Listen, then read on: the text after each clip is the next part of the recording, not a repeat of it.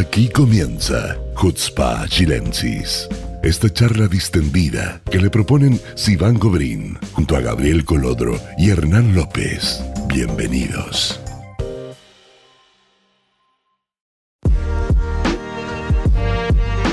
Hola, hola, ¿cómo están? Muy bienvenidos a un nuevo capítulo de Hutzpa Chilensis.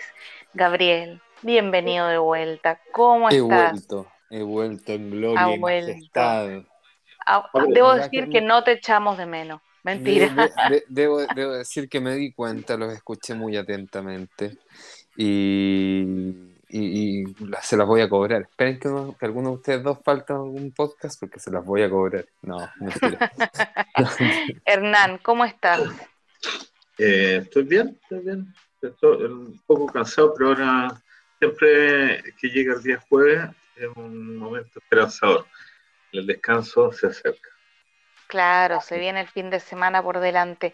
Bueno, vamos a empezar con nuestro, con nuestro primer tema, que fue un tema que yo siento que no acaparó mucho los medios y, me pareció bien interesante también eh, tocarlo porque no, la gente no lo sabía. Eh, se aprobó un proyecto eh, que venía ya gestándose hace más de un año para que Israel eh, emitiera eh, visas de trabajo a palestinos de Judea y Samaria para que vengan a trabajar en high-tech, ¿ok? Son 500 visas que están divididas en tres años, son 200 el 2022, 200 el 2023 y 100 el 2024. Ahora, eh, ¿por qué se tomó esta decisión? ¿De dónde viene esto? Eh, se dice que, bueno, primero falta mano de obra, digamos, en, el, área de innovación en Israel se está desarrollando bastante rápido y, está faltando gente. Y por otro lado tienes palestinos que, tienen, que son profesionales, que eh, estudiaron en la universidad en la Autoridad Nacional Palestina y que eh, están sin trabajo. Hay como un 70% de los graduados que están sin trabajo. Entonces se, tomó esta decisión, se tomó esta iniciativa para incluirlos en el área de innovación, que es algo que no se había hecho antes. Hasta ahora los palestinos están trabajando en Israel con visas en el área de agricultura, de servicios, de industria, pero nunca en el área de innovación. A mí me pareció una súper buena noticia, pero justo ahora Hernán me estaba comentando que parece que la cosa no es tan fácil. Hernán, ¿por qué no? Eh, a ver, eh, lo que alcancé a informarme es que hay, hay eh, varios problemas. Primero, la cooperación o le- el empleo de técnicos eh, de alta tecnología palestinos ya se está dando, pero a distancia, o a través de servicios, o en las zonas de Judea, y- eh, Judea y Samaria. Porque para la, la opinión pública son territorios ocupados. Entonces, eh, el primer problema tiene que ver con el nivel de sueldos, porque la propuesta de la ministra eh, Orit eh. Farkas eh, es que los palestinos que vengan a trabajar acá tienen que tener un sueldo eh, bueno, o sea, los obliga a más del 150% del sueldo promedio de Israel. A ver, si aquí los pido solamente la prueba. No, Eh, si es de ¿cuál es el números, yo no. promedio? ¿Cuál es el sueldo promedio de Israel hoy? Alrededor de entre 11 y 12, si no me equivoco. Muy Mil bien. shekels. 11.799 shekels es el sueldo promedio, o sea, un 150% de eso lo obligaría al empleador a pagar casi 18.000 shekels a un trabajador palestino. Ahora, hoy, un trabajador palestino de high-tech en Judea y Samaria, o sea, que ya está trabajando con una empresa israelí, gana 9.300. O sea, significaría que eh, eh, tendrían que pagarle mucho más de lo que ya le están pagando, por el hecho de que físicamente trabajar unos kilómetros más allá. Entonces ahí ya primero no hay muchas empresas de, tec- de, de- high-tech que estén tan em- emocionadas con pagar mucho más en sueldo. Eh, esa es una primera dificultad. La segunda dificultad es eh, que las empresas palestinas que hoy día existen en Haití, que no son tantas, pero son, y que es un sector que ellos quieren desarrollar, tampoco están muy felices con eso porque no quieren que su, su gente o, los mejores de su gente. Claro, que se les vayan los mejores, claro. Esto, en realidad está hecho para los mejores porque los palestinos tienen unos 22.000 graduados en áreas de tecnología, entonces Israel estaría llevándose a los mejores de los mejores y le quitaría energía al desarrollo del, del área. Entonces, esa es la segunda eh, dificultad. Y la tercera dificultad es una cuestión práctica, porque el hecho de que te dé permiso de trabajo, ya, tú puedes venir a trabajar en Israel, pero venís en las mismas circunstancias que todos los otros trabajadores palestinos, pasando los checkpoints, con la incertidumbre si te dejan pasar o no, si hay cualquier problema político no puedes pasar. Entonces, todas esas eh, dificultades diarias, el trabajador de high-tech va a tener que hacer todos los días una, un pedido para entrar a Israel que se, ha aprobado y eso así todos los días, o sea, tienen que pasar como, por tres instancias burocráticas diariamente. O sea, ¿quién va a hacer esa cuestión? o el Estado eh, genera alguna forma rápida de, entrada para estos eh, eh, esta gente de, de high tech o la gente de una no lo va a hacer porque es como demasiada la, la complejidad. O al empleador tampoco le va a ser tan fácil, porque imagínate, necesitas un tipo que son súper necesarios y que el día de mañana vienen y te dice, pucha, sabes que no voy a pasar porque el checkpoint está, no sé, colapsado. O, el Ministerio de Seguridad decidió cerrar la entrada, entonces no vengo todo el mes. ¿Qué hace la empresa Hightech?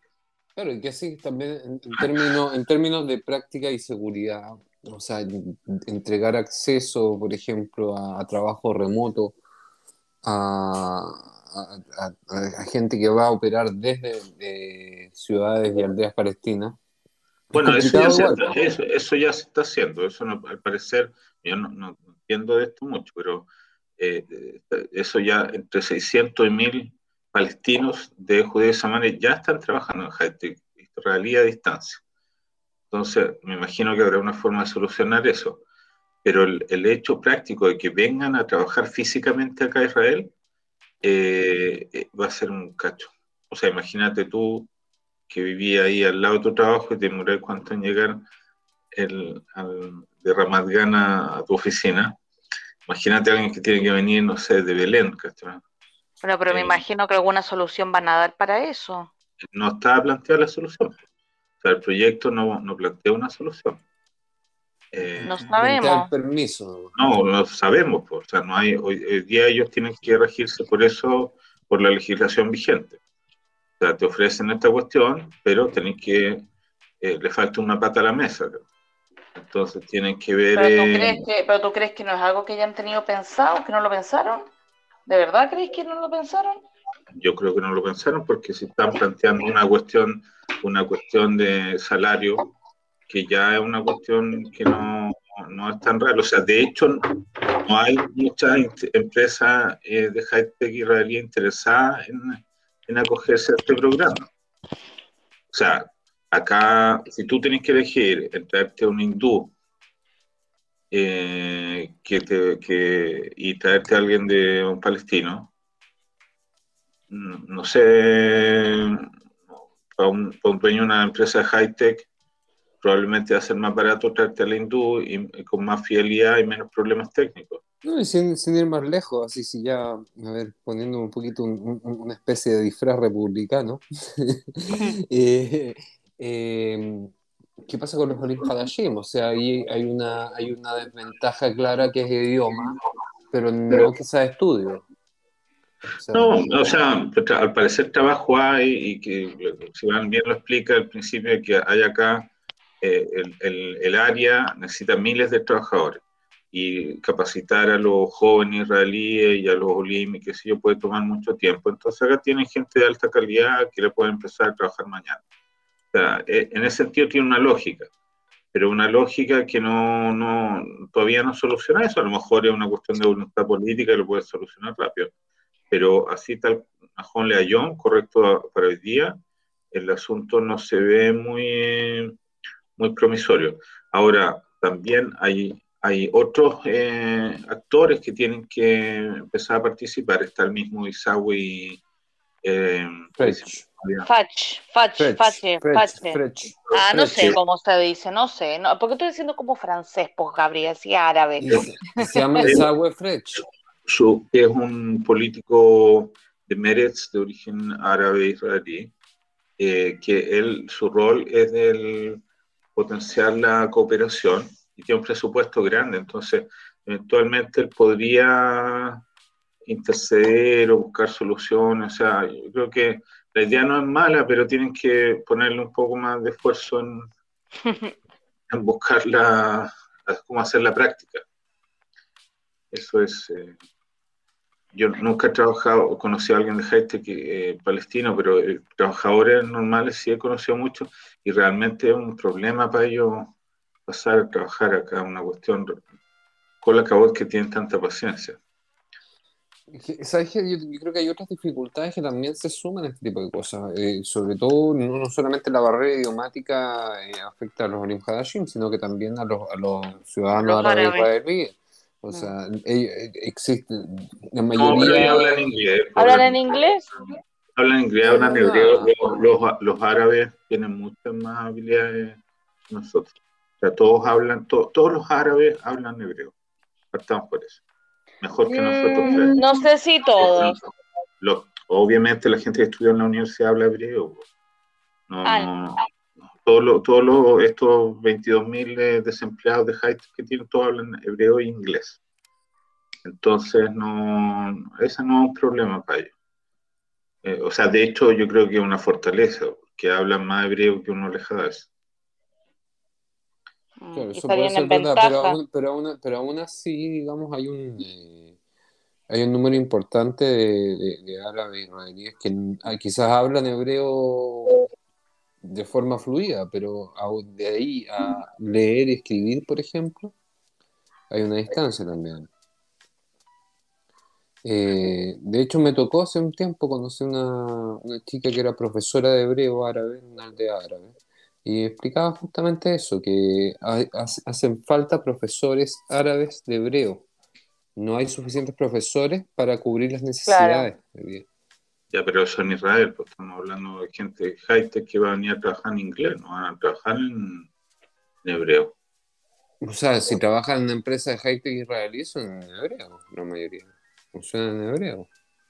Depende. ¿eh? O sea, Mm. si viene, o si viene un hindú de, a trabajar en una empresa que lo hacen estudiar hebreo, no. No, no, obvio que no. Trabajan en inglés, pues entonces, La ¿por qué gente trabaja en inglés más que nada, porque es todo allá internacional. Yo, yo no, no tengo idea de Haití, pero me imagino yo el sentido común me dice que alguien que viene de un país extranjero habla en inglés acá. O sea, Sí, la eso es gente- verdad.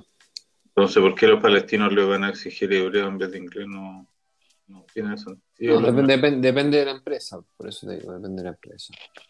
Depende de la empresa, depende del producto, de lo que vendan, depende de un montón de- Depen- de, de Depende de todo. cuál va a ser el área en que va a trabajar, eh, etcétera. Sí, también, también, también. Pero mira, aparte de ver la parte negativa y de ver las dificultades, yo creo que es una buena iniciativa, digamos. No sean negativos. Es que No, no, es que sea, no, es que sea mala la idea, pero es que tienes que hacerla real. Bueno, pero a lo mejor hay detalles que nosotros no sabemos, que todavía no los han publicado. Mira, sí, por ejemplo, lo que alegaban ellos, si el gobierno diera una subvención, supongamos que mucho, con, lo que hacen con Olim Hadassah, ¿ok? Que el gobierno te dice, ya, contrata un Olim Hadass, por el sueldo, págale el sueldo mínimo, y el Estado de Israel te completa el sueldo promedio del Ole Hadass, allá, agarro a Gabriel, Ole Hadass, eh, le pago 5.000 shekel, y el Estado completa el- los otros 7.000 que faltan, por un año para que él pueda desarrollarse como profesionalmente. Entonces yo como empleador tomo el riesgo de tomarlo a él, que es nuevo y no habla bien el idioma, etcétera, etcétera. Entonces hay un incentivo. Y eso se hace. Eh, eso se hace con los Olim Hadassim. Ahora, si el Estado hiciera algo así con estos 200 o 500 palestinos y le dijera una empresa de high-tech, ok, mira, no tenéis que pagarle los, 10 los 18 mil eh, eh, enteros, págale 10, igual lo que, lo que lo que pagáis en Judea de Samaria, y el Estado le te va a completar los otros siete o ocho que faltan por un periodo de un año. Ya después de un año, si viste que el tipo te sirve, lo, ya págale tú el resto, si, si decides quedártelo. Es un incentivo, una cuestión ya como que a una empresa le puede parecer más atractivo correr el riesgo de tomar a alguien eh, que viene de Palestina. Es un riesgo la cuestión. O sea, no me imagino, no todos los trabajadores van a estar felices eh, de, de, esa situación. Entonces, algo el Estado tiene que, que hacer para que se vea más bonito. Claro. es verdad, es verdad, pero además que la cifra no es, no es demasiado grande, o sea, así que tú me dices que hay, eh, ¿cuántos? 22 mil, eh, digamos, titulados en el área, 500... Eh, o sea, está claro que les van a quitar a los mejores, por, por eso los palestinos, los high-tech, la empresa high-tech palestina no están nada felices tampoco. Te, llevan a, los mejores de tu, de tu... O sea, gastaste plata en prepararlo y más encima se te van a ir todo a Israel. Sí, yo creo que los mejores ni siquiera están en Palestina. Los mejores deben estar probablemente, probablemente deben estar ya en otros lados. Además, la cuestión es Imagínate también para el otro lado, por los palestinos que tienen que volver ahí todos los días de Israel, que, van a ganar mucho más que los palestinos de Palestina. O sea, los tipos van a pasar de ser eh, trabajadores bien pagados a ser trabajadores súper bien pagados. O sea, el sueldo promedio en Palestina es muy bajito. Entonces, el nivel de desconfianza con que su propia gente los va a mirar eh, es también una cuestión que hay que considerar o sea, que ellos me imagino irán a considerar.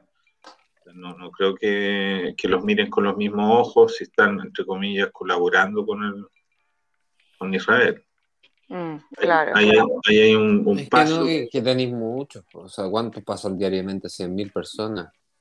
bueno, ahora este, este trato eh, también incluye no solamente esos 500, sino que también eh, ocho, otras 8.500 más, eh, 8.500 visas para eh, los otros tipos de servicios y, y trabajo. O sea, van a ampliar también 8.500 extra. Claro, eso, eso es parte de lo que Isawi Frech eh, ha hecho, ha propuesto. Eh, que está bien, o sea, yo creo que eso está bien. Y como tú bien dices, eso puede allanar la situación frente a la sociedad palestina en general. Pero de todas maneras, la diferencia de ingresos que van a recibir estos high con está hablando que un trabajador promedio que viene a Israel gana 8.000 shekels, que para la sociedad palestina debe ser un montón. Pero entre 8.000 y 18.000 hay 10.000 shekels de diferencia. O sea, los tipos van a ser, si lo, otro ya... Millonarios. Claro, van a estar en una... Entonces la gente, la desconfianza va a ser natural. ¿Tú crees que los, que los pueden envidiar y que los pueden atacar? Mira, yo, yo siempre cuento la historia, yo trabajé un tiempo en proyectos con palestinos y cuando tú le haces depósito en las cuentas, en general los proyectos, ustedes también han trabajado en proyectos, la plata te llega de una. Como que estás varios meses sin recibir nada y de repente te llega toda la plata. Entonces, cuando tú hacías ese depósito en la cuenta, de inmediato la, los sistemas de seguridad palestinos saltan. Porque ah, sí, los investigan. Claro, pues como si te estuvieran coimiendo y recibe un depósito, una cuenta israelí de un montón de plata. Dice, oh, oh, oh eh, ¿qué pasó aquí?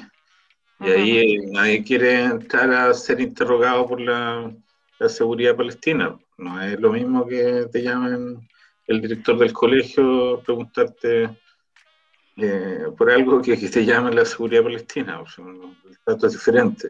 Al final, cual están en una dictadura. Entonces, hay, hay un montón de cosas que, tienen que... La idea es buena, yo creo que la idea es buena, eh, pero hay muchos detalles. Hay que pulirla, hay que pulirla. Pulirla harto, sí. Mm, estaba buscando, no lo, no lo he podido encontrar, cuál es el sueldo medio en, Palestina, en, el West Bank. Es súper poquito, son como 300 dólares, como, como Chile. O sea, el mínimo son, el mínimo son 1450 shekels. Ese es el mínimo. Claro, pues por eso te digo que es como Chile, o sea, el mismo mínimo de Chile. Por eso siempre que la gente habla de Palestina, hoy qué terrible la situación. están igual que en Chile. ¿Y en Gaza? ¿En Gaza saben cuál es el, promedio, el, el, sueldo promedio en Gaza? ¿Cuánto? 660 shekels. Pero ahí es más terrible el asunto porque el desempleo es muy grande. Entonces, eh, el sueldo es malo de los que trabajan, y, pero la mayoría no trabaja. Entonces ya, bueno, eso ya es otro estándar, estándar África. Pero los de la Autonomía Nacional Palestina bien mejor, bien como en Chile. Para que sepan ustedes, muchachos chilenos. Claro. Que, eh, también los precios, los precios son acordes también al, sistema. O sea, lo que, lo que acá en Israel te cuesta 10, allá te cuesta 4. Claro, mucho más barato. De hecho, hay muchos árabes israelíes que van a comprar cosas a Palestina porque es más barato. Yo, yo trabajé, tenía un compañero de trabajo de Abu Ghosh que iba a comprar las cosas allá al, otro lado, que era muchísimo más barato. Pero en, sí, eso es mucho más barato, pero en general también dentro de, los, de las ciudades árabes dentro de Israel, si tú pides un servicio, también es más barato. Claro, sí, todo es más barato. No, o sea, es que yo creo que fuera de las ciudades donde vivimos yo y, si van, todo es más barato, o sea, donde, donde la ciudad que vaya. Claro. es así, mientras más cerca del centro, más caro es. El centro, claro. Nos tenemos que ir a, nos tenemos que ir o al desierto o al norte. Yo siempre quería irme al desierto, pero es que hace tanto calor. Si cambian el clima, me voy. Cambia el clima. Te vaya, te vaya a la casa de Ben Gurión. Desierto de Chao. Yo, yo cuando el kibutz eh, Gesser empezó los cambios, empezó a privatizarse, quería irme al sur, a los kibutzim del sur, que son más tradicionales. Y de hecho me aceptaron el kibutz Lotán y en los otros también me querían porque tenía mis cualidades en esa época. Pero fui, fui a visitar en invierno, que habían 43 grados. dije, esto es invierno, ¿cómo va a ser en el verano? ¿Cómo van a haber 43 grados en invierno? En el, desierto. Y entonces me decían, no, mira, pasamos 50. Pero me decían, no trabajamos, paramos al, mediodía, no trabajamos, trabajamos en la mañana tempranito, paramos y después seguimos en la tarde. Dormimos la siesta. Claro, claro, por el calor, porque es demasiado calor no se puede hacer nada. Yo dije, ok, listo, yo con 43 ya está dada vuelta, imagínate con 50. No, matado. No, Oye, mismo llegó hasta ahí. Para matizar un poco lo que, lo que estábamos hablando antes, porque igual, igual creo que fuimos un poquito eh, como duros con las cifras, pero hay que, yo creo que estas cosas hay que ponerlas todo en proporción, porque es cierto, suena a una diferencia abismal y qué sé yo, pero si nos ponemos en el contexto de los países árabes del mundo, vemos que el sueldo en Palestina de 22 países, digamos, en un ranking, Palestina está en número 10. O sea, tienes otros 12 países que no tienen, digamos, conflicto eh, palestino-israelí, que tienen muy, mucha peor situación. Lo que pasa es que acá siempre sacan de la, de la estadística Gaza, pero el, la autonomía, autonomía nacional palestina tiene una situación intermedia, no, ni mala ni buena. es o sea, va mejorando con el tiempo. La gente va viviendo mejor ahí. El, el, atado que tienen es los de Gaza. Eso es visto. más de un atado ahí. más de un atado bueno, ¿alguien quiere cerrar con alguna idea brillante? ¿Una frase de oro? Antes de terminar el bloque. Mira, yo creo que es súper valorable que el gobierno esté pensando en hacer cosas concretas. Aunque le hayamos hecho mierda la propuesta, creo que es súper valorable que lo, intenten, que conversen, que propongan cosas, que busquen nuevas soluciones. Eso creo que es un paso importantísimo. Es verdad, hay que valorarlo. No lo habíamos escuchado antes. no, y eso tiene que ver esto tiene que ver también con la reunión que hubo entre, entre el ministro de Defensa Benny Gantz con, con Abbas, en donde se negociaron este tipo de cosas también. Claro, es que yo creo que tiene que ver con una visión también de, entendimiento general. y que a pesar de que algunos de los partidos que están hoy día en la coalición de gobierno quizás son, bastante lejanos a estas ideas, de economía el primer ministro Bennett entiende, aunque quizás... Ayelet Chaquete, una de las promotoras de esta cuestión, pues, para que el, el surrealismo bueno, que Bueno, aparte del surrealismo, les puedo pasar un dato que nada que ver con esto, pero tiene que ver con el surrealismo nuestro gobierno. ¿Me puedo poner media dispersa? Un segundo. Antes. Vieron que se, que se aprobó una ley en la Knesset eh, que fue que, la propuso la oposición, de hecho, para construir un hospital en una ciudad árabe, Sajnín. Sí, ¿Y, y, quiénes propusieron, quiénes propusieron el Likud, eh, Ben-Gvir, eh, o sea, Yaduta Datite, Shaz, o sea, ellos votaron a favor y el único de la coalición que se pasó para la oposición y votó a favor fue un Javier Knesset de Ram, que fue alcalde de esa ciudad. Entonces él también votó a favor.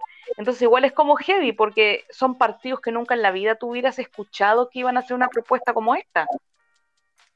Nunca. es, que, hay, una estrategia política detrás. Obvio, para molestar, para molestar. Te, obligando al, tratar de doblarle la mano al gobierno y que vote algo a favor que propone la oposición, en el fondo dándole, tirándole flores a la oposición. Y algo que no va, es algo que no va a pasar. O sea, eh, además que para, para, construir, es que para construir un hospital tú no necesitas un proyecto de ley necesitas para el financiamiento. Pero el, pero el, financiamiento se, está aprobando a través del presupuesto nacional y eso incluye la construcción. Bueno, pero hay que, sí, pero hay que aprobarlo, po. Necesitáis una partida especial. Bueno, en fin, ese fue mi momento disperso eh, dentro de esta dentro de esta dimensión desconocida que tenemos de, de gobierno. no sé, después me lo explicaré la próxima ver por qué no lo entendí bien, porque yo lo que había entendido es que era, era Aymanode había propuesto esto, no? Eh, no, no, no, no, lo propuso, lo propuso Netanyahu, de hecho. Ok, ya, me pillaste, voy a preparar una en fin. Bueno, vamos a cerrar este, este, este, este primer bloque que estaba así medio disperso, hablando de muchas cosas distintas. No sé qué nos pasa esta semana, pero ¿saben qué? Vamos a tomar un pequeño break Afsaka y vamos a volver con el segundo bloque porque ahí sí que nos defandamos. Tiramos la casa por la ventana en el segundo bloque. Uy, uy, uy. Uy, uy, prepárense. No se muevan, no se muevan que ya volvemos. Chao.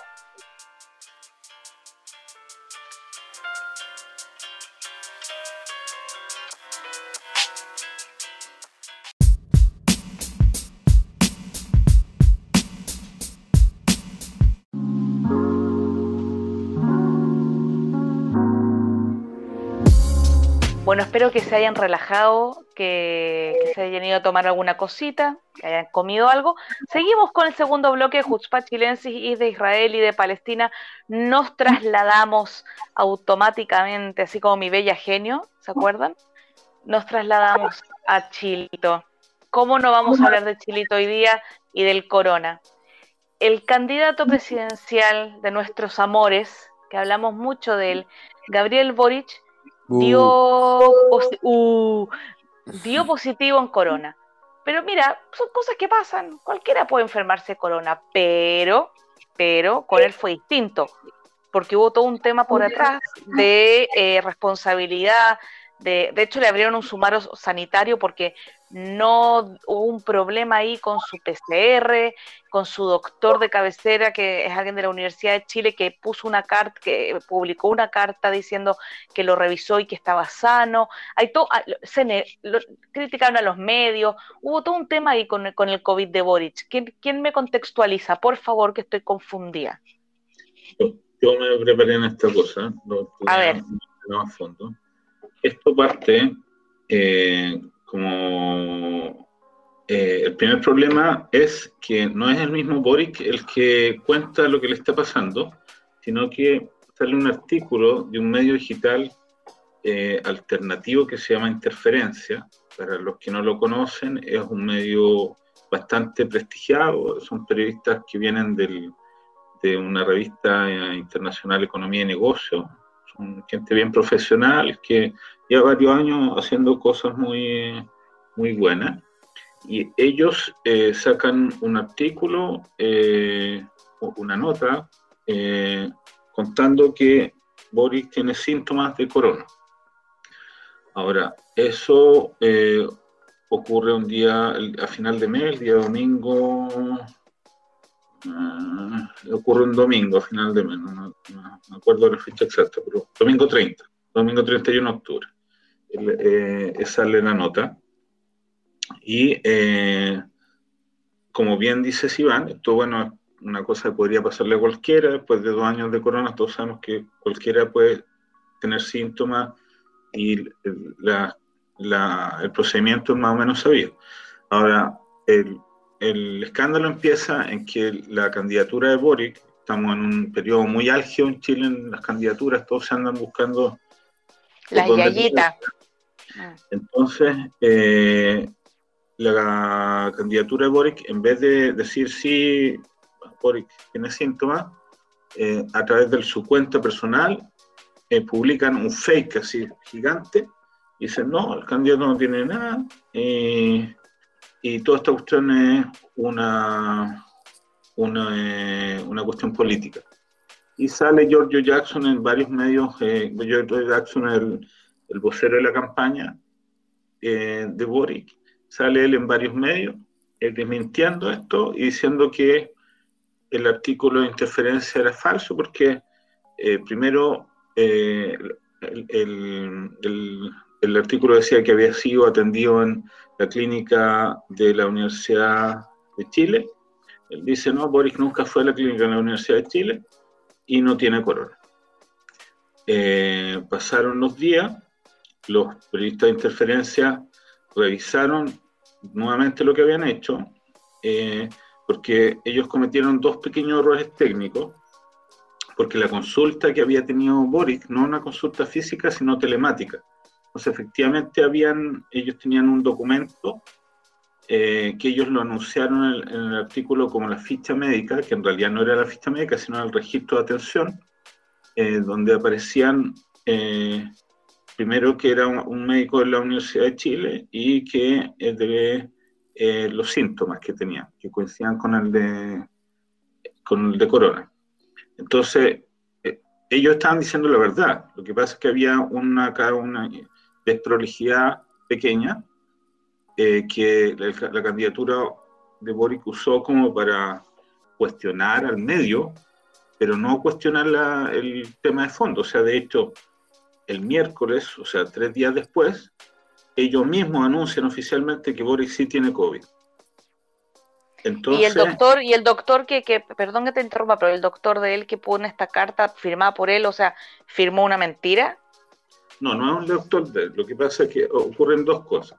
Como se convierte en una operación política, ocurren dos cosas. Primero, el, eh, la clínica de la Universidad de Chile saca un comunicado de prensa, no firmado por ningún doctor, sino por el directorio de la... Y era una cosa rara. Primero, porque sale una institución que es pública, sacando una declaración pública no firmada por nadie en específico, eh, cuestionando al medio, eh, no, no, no, hablando de algo técnico, sino que diciendo que, cuestionando al médico, eh, perdón, al medio, de que ellos, diciendo que ellos no habían atendido a Boric. Y el medio tenía el registro de que sí se lo había atendido telemáticamente, o sea, había una mentira, como tú dices, hay una mentira. Y esta mentira viene de un hospital que es público y, que está ligado a la Universidad de Chile. Después, ocurre que la presidenta del colegio médico, que tiene un nombre que nunca me lo sé, Iskia Iskia, Iskia, Iskia Siches, que es muy cercana a Boric, sale haciendo una declaración condenando otra vez al medio por el hecho de que hubieran accedido a la ficha médica, que eso fue un error en la terminología del artículo, que en realidad no era la ficha médica, sino era el registro de, eh, de COVID, que es una cuestión pública, en Chile hay un sistema de información que todos los eh, casos de COVID que han registrado son públicos, API no sé cuántos. Tiene una cosa que tú puedes consultar eh, y que en eso no se está transgrediendo la privacidad de las personas, todo lo contrario, es parte del procedimiento general contra, contra el COVID. Entonces, hay dos elementos acá como raros, porque sale primero el, la, el, el directorio del Hospital Clínico de la Universidad de Chile haciendo una declaración, desmintiendo al medio. Y después el Colegio Médico, otra vez desmintiendo al medio. Pero nadie reconoce que Boris sí tiene COVID, que es todo el asunto. Ahora, eh, los periodistas de interferencia dicen, mira, acá nosotros no estamos hablando de cualquier persona, no estamos hablando de Hernán López, ni de Iván Gobrín, si está enfermo o no está enfermo, estamos hablando de un candidato a la presidencia de Chile. De hecho, el presidente de Chile, Piñera, en algún momento hubo un escándalo público porque él se fue de vacaciones a la playa cuando habían eh, estaba el COVID más fuerte y fue muy eh, sancionado por la opinión pública, también por interferencia. Entonces bueno, cuando es Piñera, todo el mundo le salta arriba de la cabeza. Pero acá que es Boric, que hay un candidato a la presidencia, que es lo mismo, para efectos de, de, de relevancia del personaje público, eh, la Universidad de Chile sale a proteger como institución a, a, al candidato. Y el Colegio Médico, que también está vinculado a Boric de, de, de su candidatura, también sale a... Entonces hay una utilización acá la, la, candidatura de Boric está usando voceros a otras personas para defender, para ni siquiera defender, sino que pasar la, atención, pasar la atención para otro lado. O sea, porque nos están diciendo acá, Boric tiene COVID, sabía que tenía los síntomas y a pesar de eso estuvo tres días enteros dándose vuelta contagiando a todo el mundo. Es que ahí está el punto, porque Ese es el punto no, no, no, no, se tomaron, o sea, es, es, visible. El, el, día anterior, creo que es cuando estaba presentando su programa de gobierno. Pero cuando estaba presentando el programa estaba enfermo, estaba ahí dos, sacándose fotos con todo el mundo.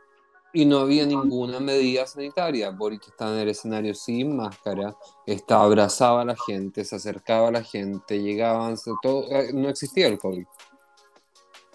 Claro. Bueno, Ahora, él, estaba, él estaba en este sistema epivigilia, ya estaba identificado.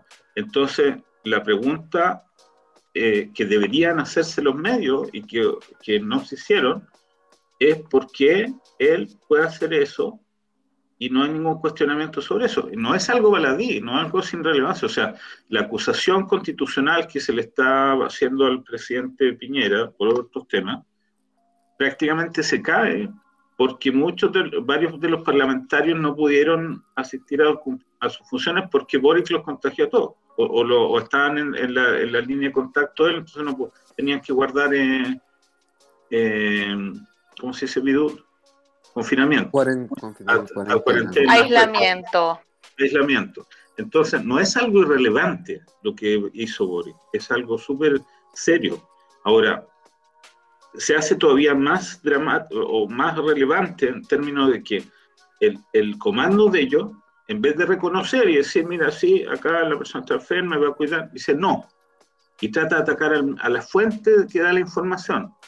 O sea, si ellos están actuando así hoy, que son una mera candidatura, ¿qué van a hacer después cuando sean gobierno? Cerrar los medios. En, la misma línea, eh, se había criticado hace una semana atrás fuertemente al presidente de la Confederación del Comercio y la Producción porque ellos habían quitado avisaje a un canal de televisión que pasó un documental vinculado con el, los gobiernos de izquierda de Allende. Se criticó mucho, dijo el empresariado. La, la, la batalla de Chile?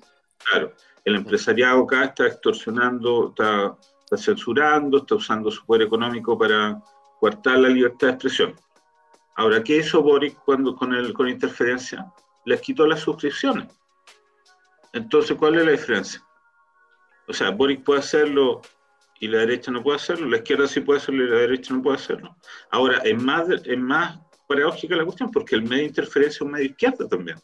No es que la, la derecha está atacando o persiguiendo a Boric, es, son profesionales independientes que se identifican con la izquierda que tiene la honestidad profesional de decir, mira, acá hay una noticia que la gente tiene que saber. Y en la candidatura de Boric está reaccionando de esta manera eh, que es inaceptable, en mi opinión. Claro. Eh, hay un tema de herencia también ahí del programa dejado que está en cuestión. No lo he estudiado en profundidad, pero creo que hay algunas partes del programa donde se conservó cierta esta propuesta de, medios que tenía el Partido Comunista durante las primarias.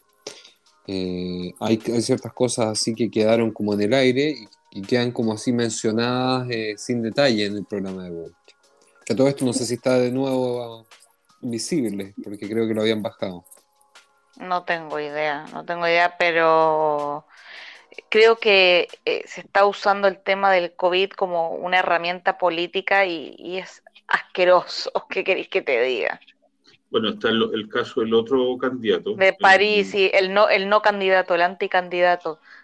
Claro, eso ya hay que explicárselo a, lo, a, la gente que escucha de Chile, que hay un candidato, uno de los varios candidatos que hay, que está llevando su campaña de los Estados Unidos porque o, no puede entrar a Chile por, por, un tema de pensiones alimenticias que debe, o no puede salir de Estados Unidos porque un tema de acuso por acoso sexual, o las dos cosas, no está tan claro, pero el, hecho concreto es que está en Estados Unidos y no en Chile haciendo toda su campaña. Entonces, los últimos dos, dos declaraciones que ha hecho para justificar su no, no no venía a Chile, fue la primero que le había salido un PCR no, como dijo, inconcluso. el PCR le salió negativo, lo que había dicho es que la prueba de antígeno, la prueba rápida, le había salido inconclusa. Eso yo tampoco lo terminé de entender, porque una prueba rápida... nadie entendió, nadie entendió, lo que, nadie entendió lo que era No. Y después del caso de Boric, curiosamente apareció que él también tiene COVID. Entonces no puede llegar y va a, va a ocurrir las elecciones y él todavía no está en suelo de Chile, que es una cosa ya de surrealismo total. es, como votar, es como tener el candidato al, asistente de Google. como, que, como que está, pero no está. Ahora hay un porcentaje, tiene ocho puntos en la votación, o sea, en la encuesta, o sea, la gente igual vota por él, porque no sé qué, qué puede, se pueda eh, leer de esa de esa situación respecto al pueblo chileno. Habla mal, yo creo. No, no, no, no vamos a quedar muy bien parados, yo creo, si es que empezamos a explicar eso. Claro, es como claro.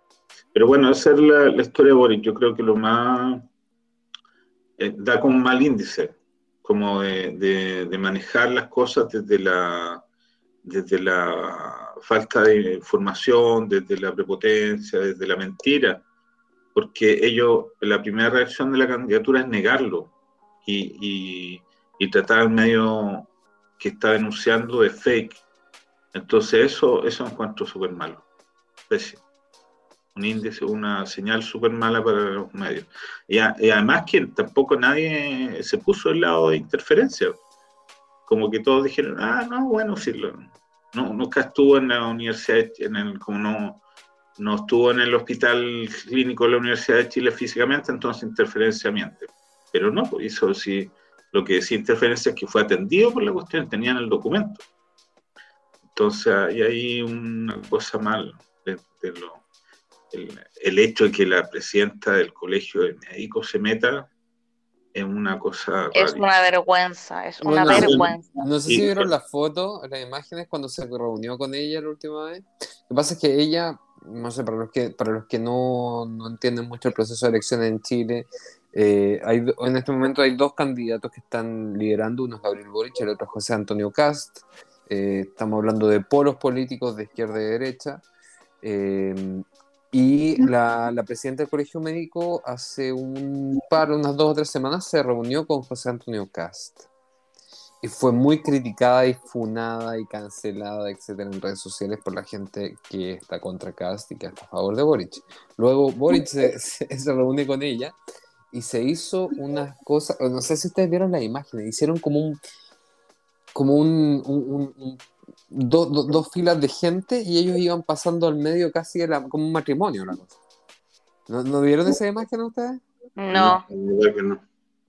busque, búsquenlo en, redes sociales después, porque en matrimonio Sichel, o sea, eh, ¿cuál es su apellido? Eh, se lo confundo con Siches, Siches. Siches con Boric aparece, pero casi quiere que le falta que le a Ana Rojas, es una cosa impresionante. son amigos cercanos. Bueno, ahora me acordé de otra cuestión que denunció interferencia, o sea, no denunció, lo comentó, porque está esta cosa rara de que, ¿por qué la Universidad de Chile sale como defendiendo la candidatura de Boric? Bueno, el hermano de Boric, Simón, ¿dónde trabaja? En el, la vocería de comunicaciones de la Universidad de Chile. Entonces, hay acá una cuestión que es compleja también, porque, bueno, todas las candidaturas tienen sus redes, que, entre comillas, es legítimo. O sea, se entiende que cada persona o cada institución tiene una, una postura política. Ahora, eh, es también correcto que la gente sepa que eh, el, hermano de Boris está trabajando en la Universidad de Chile en comunicaciones. Y si sale, ¿por qué? el hospital y no aparece eh, todos los días haciendo declaraciones en la prensa, una cosa típica. Eh, es todo muy raro. no sé, Rick. ¿Qué quieres que te No sé, no sé qué decirte. Bueno, igual tiene que ver un poco con las tensiones de los últimos días de las votaciones. O sea, hoy día, hoy día, hoy, eh, el Libero levantó de nuevo una, una acusación de acoso sexual. Verdad, verdad, lo vi. Que, no es nueva, entre comillas, que se, se subo de ella hace ya unos meses atrás, cuando Boric había sido presidente de la FEJOSE hace un montón de años eh, Eso no tantos años, el tipo, tiene, el tipo tiene 35 años, no, no, no es un montón de años, estamos hablando de hace 10 años máximo. 10 años son un montón de años. No, eh, porque cuando estamos hablando de un candidato presidencial, tú puedes decir un montón de años y la gente se puede imaginar que el candidato tiene sobre 50 años, un montón de años serán 25, ¿cachai? Bueno, hace 10 años, hace 10 años y nunca, el, son 10 años que él ha estado como dirigente público y nunca se sacó esto afuera hace un mes acá, y ahora a unos días de la candidatura se vuelve a esto a, aflorar y con fuerza, porque los otros candidatos, candidatos eh, Sichel y, y el MEO también, el de Enrique Sominami, eh, los dos hicieron declaraciones públicas muy fuertes de que si esto era así, eh, el candidato Boris tenía que responder sobre eso. Entonces son todos temas como bien pesaditos, en, cerca de la votación, en una votación que está bastante reñida o, al, menos poco clara. Eh, y todas estas cosas pueden tirar votos para un lado o para otro. Eh, está, bien complejo el escenario político, digamos, bien revuelto, difícil saber lo que, eh, cómo va a votar la gente al final. Es verdad. Bueno, pero yo creo que lo único que podemos asegurar hoy día, 100%, es que a Parisi no lo contagió Boric.